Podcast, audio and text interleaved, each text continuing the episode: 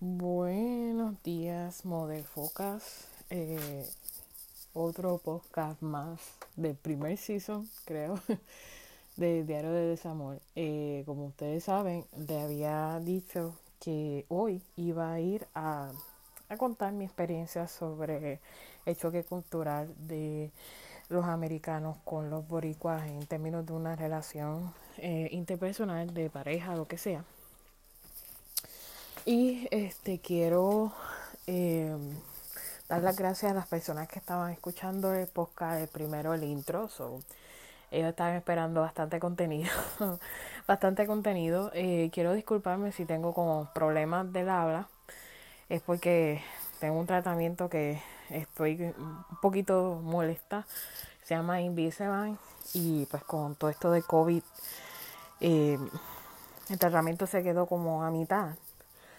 Eh, no dio los resultados que estaba esperando, eh, pero eso es como que normal que suceda y pues se suponía que me hicieran los detalles, los retoques, pero pues hay que escanearte la boca y esto sangrano del Task Force y todo eso, pues pararon un poco eso, pero ahora les obligaron, especialmente en este estado del noroeste, que no voy a mencionar, obligaron a los dentistas a abrir y a los ortodoncistas eh, utilizando el ADA Kit de la Asociación Dental Americana y tienen que abrir y tienen que usar PPE y tienen que hacer unas cuantas cositas y ya se supone que ya abran.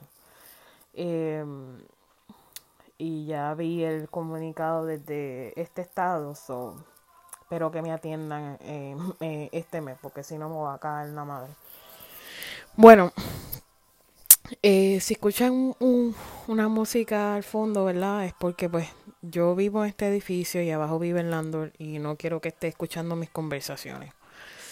Eh, él sabe un poco español, pero yo pues tú sabes me limito a veces porque yo hablo fuerte y no quiero que se entere de lo que estoy hablando, así que estoy aquí como quien dice un poco escondida.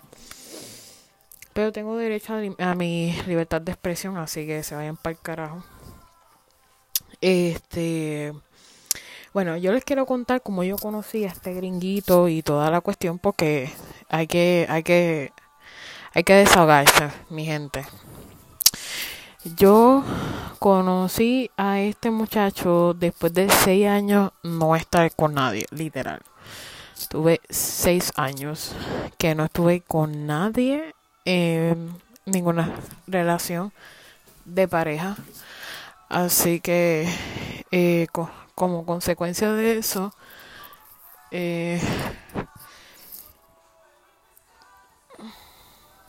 como consecuencia de eso, pues tuve seis años que no tuve pareja.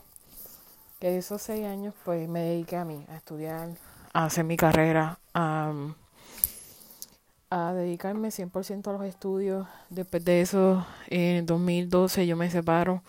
Y en el 2012 me dieron la oportunidad de hacer un intercambio. Lo hice, gracias a Dios, con todos los sacrificios del mundo, pero lo logré. Y bueno, en ese tiempo yo no conocía a nadie, no tuve ningún intercambio íntimo con nadie, porque dije, diantre, si los hombres son así, ¿para qué uno va a acostarse con ellos si te van a dejar por teléfono? Pero luego yo hablaré de ese tema, que eso es alguna de cosas que más a mí como persona me ha afectado porque yo digo que cuando tú, tú eres un hombre y tienes los cojones y la mujer que también tiene los ovarios también, debe decir cuando todo se terminó, pero de manera física, no por teléfono ni por texto y eso es algo que yo lo odio y eso es algo desagradable. Eso es una persona que es un cobarde, es un infeliz o una infeliz, porque también hay mujeres que también lo hacen. Pero, volviendo al tema de este americano que conocí, pues miren, tengo que decir que todas las relaciones interpersonales que he tenido debido a, pues, cuando estaba en Puerto Rico, estudiaba, trabajaba, no tenía carro. Eh, las personas que estaban alrededor mío eran personas que eran mayores o tenían mi misma edad, pero ya tenían una vida complicada. Yo era la solterona que no tenía carro. Y pues tú sabes, esto de hanguear y todo eso no era muy frecuente en mi círculo, ¿verdad? pues, pues la mayoría pues tenían ya bendiciones, ya tenían trabajo, tenían pareja, entonces en Puerto Rico es algo bien pendejo eh, y común de que, déjate, tengo novia, tengo esposo, este, vamos a janguear, pero el jangueo es hasta las 7 de la noche y se tienen que ir para el carajo porque ya se tienen que reportar. Pues eso es algo bien pendejo, pero ni modo, así es nuestra idiosincrasia. Pues nada, cuando vine aquí a este estado en 2015, tengo que decir que yo dije, déjame darme la oportunidad a ver si conozco a alguien de esta zona, porque pues vine aquí a experimentar, eh, vine aquí al garete sin, sin conocer este lugar, sin conocer más que sola, solamente a una persona que era familia de mi mamá, que tampoco no era familia mía de cercana, ¿verdad? En, la línea de, de, sangre, ¿verdad? De herencia. Eh, y me metí al peor lugar, mi gente. Me metí a Craigslist. después descubro, un año después de que, de que el tipo este me hizo esto, que Craigslist era el peor lugar para conocer gente porque ya, han, hubo gente que fue asesinada, especialmente aquí en esta zona. Eh, porque la gente de ahí es loca.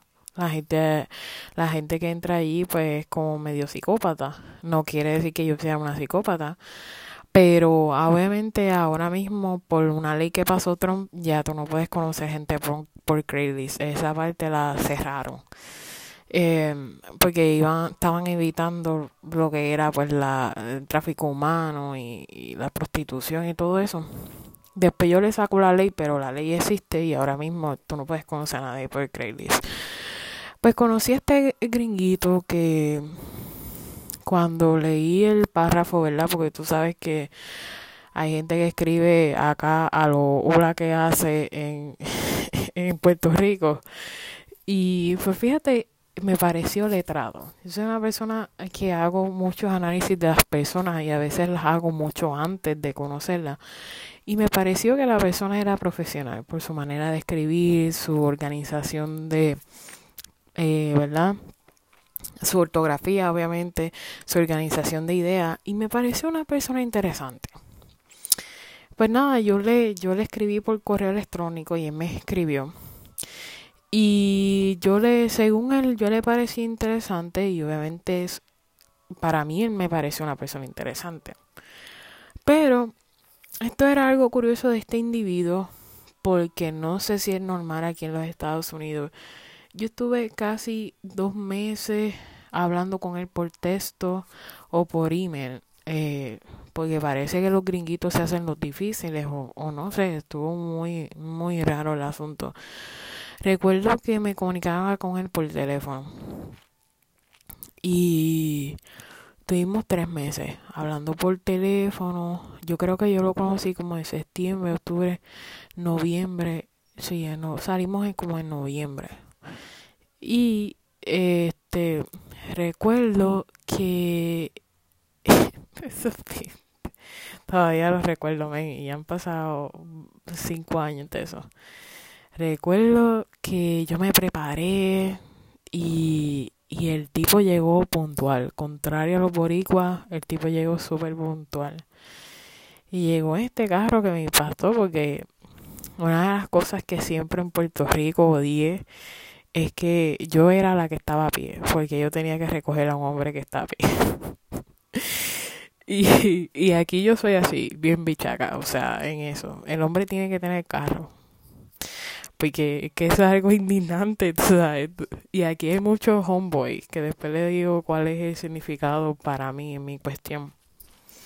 Y lo conocí, llegó con este Honda Accord eh, wow, del 2010 me impresionó cueroso y tú sabes, a uno pues se le moja la, no voy a decir se le moja la canoa, ¿verdad? Pero imagínate, yo andaba a pie, ya apenas llegué a los Estados Unidos más que cuatro, con 400 pesos en el bolsillo y cualquiera se moja con estar con un carro así. Pero bien puntual. Contrario a los boricuas, los americanos son muy puntuales a los dates.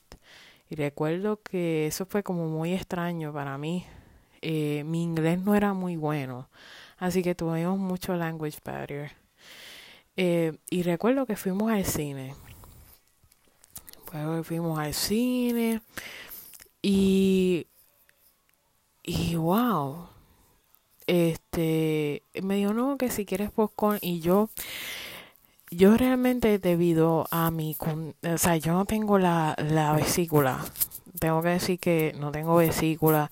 Y eran seis años después es, eh, seis años sin dating y esta cuestión de, de, volver otra vez yo yo me pongo nerviosa. Eso es una persona que a veces en la cita yo no yo no como porque tengo miedo de ir al baño. Y me acuerdo Dios mío que le dije a él que no. Y y me acuerdo que eso fue bien cómico Dios mío me dijo vamos a ver películas y me, me acuerdo que él me dio hasta unos unas mentas y yo dije, pero ¿y qué es esto? O sea, y él me besó. Y bueno, imagínate. Yo estaba seis años sin hacer nada y esta cuestión eh, parecía un tanto inexperto, pero me di cuenta que el tipo como que se abochonaba de besarme en el cine cuando estaba la luz. Y lo hizo una vez, pero después de ahí no lo hizo. No, y seguimos viendo la estúpida película que no me dio ningún sentido, ¿me entiendes? Y luego de allí salimos y fuimos a este sitio que se llama La Tonalteca. La Tonalteca es como un restaurante mexicano y estuvimos hablando y obviamente mi, mi language barrier súper brutal y mi acento. Y, y él dijo supuestamente que yo era una mujer inteligente según él, pero él me invitó allí porque él dijo que la comida mexicana era igual que la boricua. Yo por poco yo me quería morir y tuve que darle como cinco minutos de historia de Puerto Rico porque por poco le iba a meter un puñetazo en la cara. Y sí, muchos americanos no saben dónde está Puerto Rico ni la historia de nosotros, así que mi gente les recomiendo leer ese libro de historia de Puerto Rico porque esta gente es bien ignorante. Adicional a eso, eh, fuimos, me acuerdo que quien me dejó y, y yo sé que había algo raro en él, por la manera en cómo él estaba mirando y, y a todas estas Después me, me contó que él padecía de ataques de pánico. Era la primera persona que yo había hecho un dating con problemas mentales. O sea, yo respeto a la gente que tiene problemas mentales, pero coño, ¿por qué no le dicen nada a uno? Porque uno no sabe cómo reaccionar. Yo nunca he estado con una persona anteriormente con, con ataques de pánico y con y que recibiera medicación. Y recuerdo que el cabroncito eh, me dijo eso y me acuerdo que lo besé. no sé, o, yo creo que fue que me robó un beso y qué sé yo, me dijo, no, baja para acá y, y me robó un beso y, y seguimos en la cuestión, pero yo le dije, mira, vamos, si quieres, vamos a ir para la iglesia. Me dijo, no, no, no, no podemos ir para la iglesia. Y ahí me dio como hit de que algo no andaba bien. La relación con él fue 50-50, tengo que decirlo. Porque nos llevábamos muy bien en la cama y pasaron unas cuestiones que no voy a no voy a mencionar. Bueno, sí, vamos a mencionarla. A comparación con el boricua, que boricua se quita la ropa y te lo mete, el americano le o sea, le meten masaje, especialmente pues si es Italia, tú sabes. Ellos no son, ¿cómo decirlo? Al contrario de nosotros que somos más, más afectivos, ellos no lo son. Pero en la cama eso es otra cosa. Este, este individuo era inexperto en eso y él tenía como 33 años y yo pienso que él estaba muy atrasado en muchísimas cosas y en otras cosas que suceden a la mujer que tengo que decirlo que que fue un no saber de un hombre que él dijo oh my god yo, yo me tengo que reír Oh my god, you, you're wet my my my my bed and this is not normal. Y yo me quedé así porque yo dije, pero espérate, espérate. Yo conozco muchos hombres que dicen que eso es lo más delicioso, que la mujer se moje como cascada de, de como las cataratas del Niágara, pero que este cabrón diga que eso no es normal. El tipo es un pendejo. Pero volviendo al tema, a diferencia de los gringos con los americanos en cuanto a al foreplay, el puertorriqueño te lo mete, no le importa y, y, y no tiene eso, no tiene no tiene eso de foreplay. El americano se da su tiempo. Y sí, me dio un masaje bien chévere y te digo que fue la mejor experiencia de mi vida. Aunque me lo metió por 10 minutos, 10 segundos, que eso es otra cosa bien pendeja que yo nunca en mi vida había experimentado. Un tipo que te lo mete por 10 segundos y te lo saca. Porque él no quería tener hijos. Ay, Dios mío, esto es terrible, soy. Pobre tipo. yo te digo que yo me quiero morir. Yo nunca había estado con un hombre que me lo hubiese metido por 10 segundos y, y, y sacado porque no quería tener hijos. Pero en otras cuestiones, eh, yo te digo que los americanos, yo no sé, ¿verdad?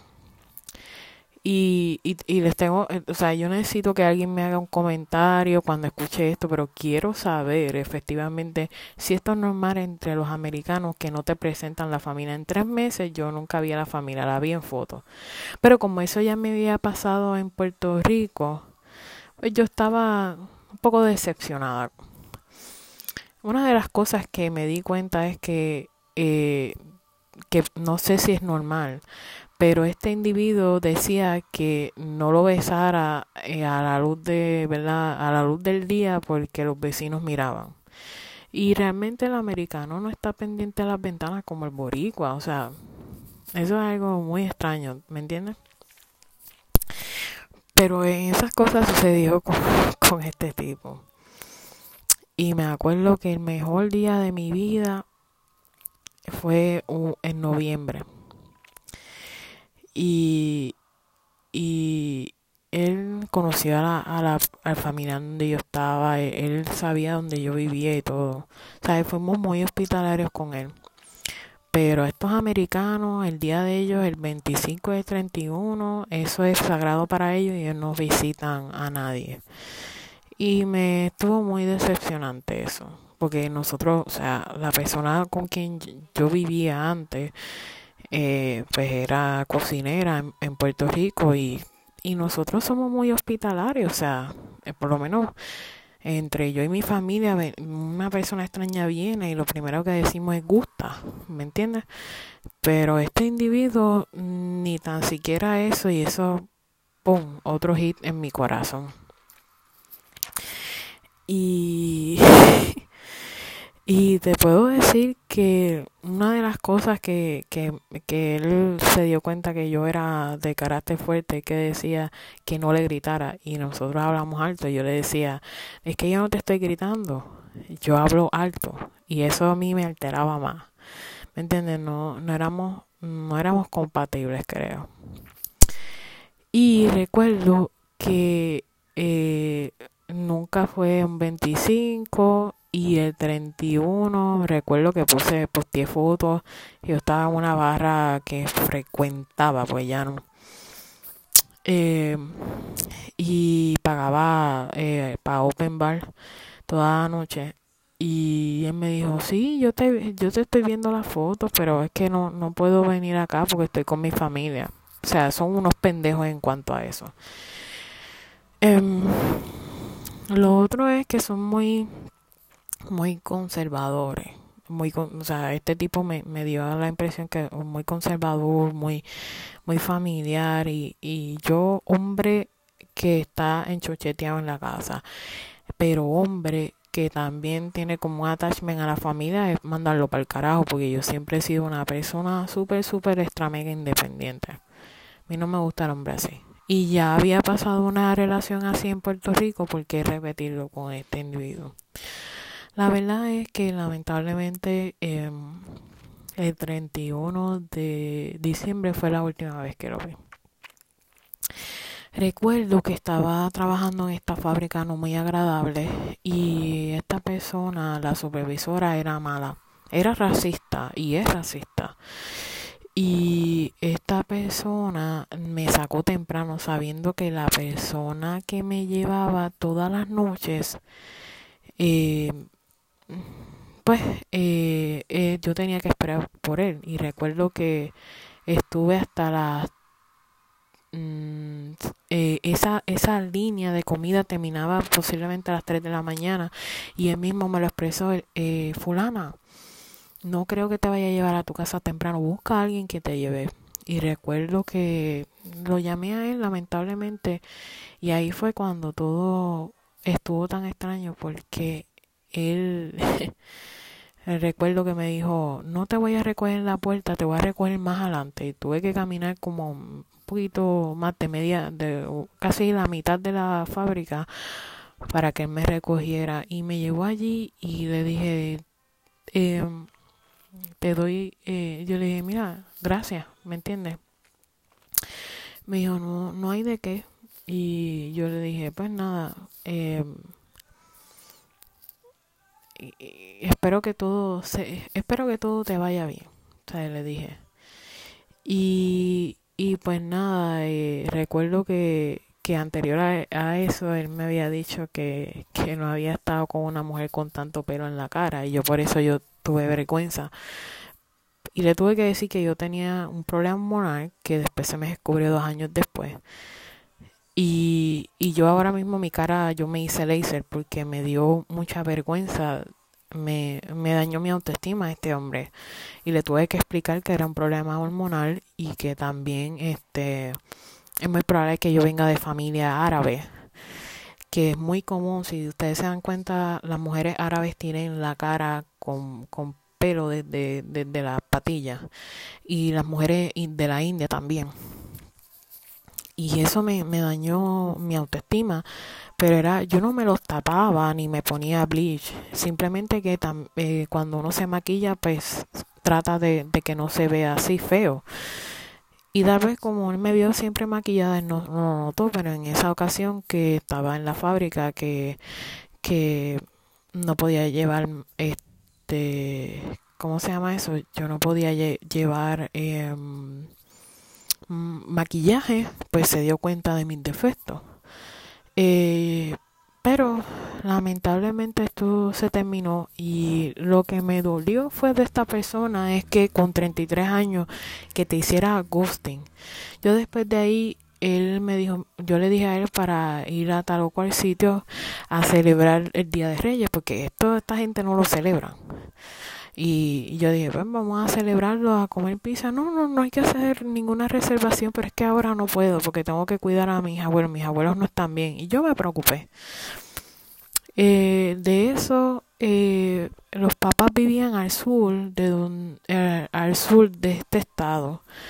y todo es porque supuestamente sus abuelos estaban solos y nadie los iba a visitar y nadie estaba como al pendiente de ellos. Yo me preocupé. De eso pasaron tres meses y le mencioné a él que tuviera cuidado. Yo llamando, llamándolo, no me cogía los textos ni nada de eso. Yo le doy un mensaje a él de que tuviera cuidado porque había, había aviso de tornado. Y eso fue tan horrible porque fue como un granizo y tornado a la vez. Y cuando sucedió eso, él me dice esto mismo expresamente. Perdona que eh, por texto en Facebook y me dice, perdona que no te haya dicho, ¿verdad? Que no, no me haya contactado contigo. La razón por la cual yo eh, no he contactado más contigo es que ya yo conocí a una persona eh, en enero y tuve un, una conexión fuerte, así como Diesel, porque cabrón era, eh, este, trabajaba en sistemas de información. Y, y la verdad, yo no tengo nada que hacer contigo porque... Debe un momento que suena como algo así. Eh, me dijo...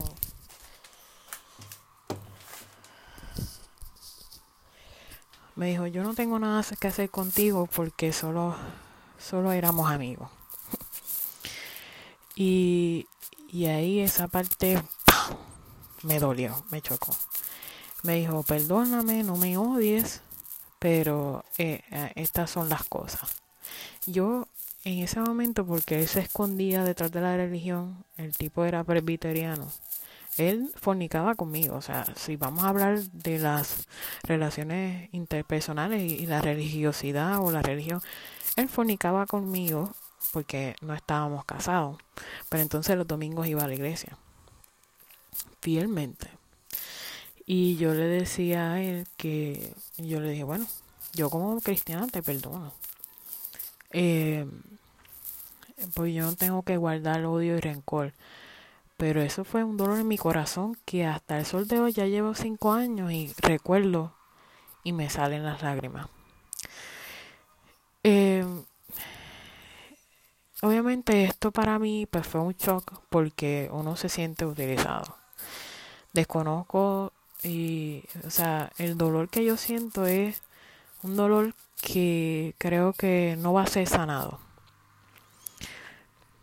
que ahora mismo no tengo contestación de parte de ningún psicólogo ni nadie, y menos tampoco de una persona religiosa, del por qué esto a mí me pasó. No tan solo eso, eh, que esta persona se esconde detrás de la religión y también se aprovechó de mí por mi idioma y también por mi em, falta de, de coche para yo investigar más a fondo esto, una, esto de una persona de 33 años, esto es inaceptable. Porque yo creo que cuando tú tienes 33 años tienes la madurez suficiente para tú tomar las decisiones y decir, mira, esto no funciona.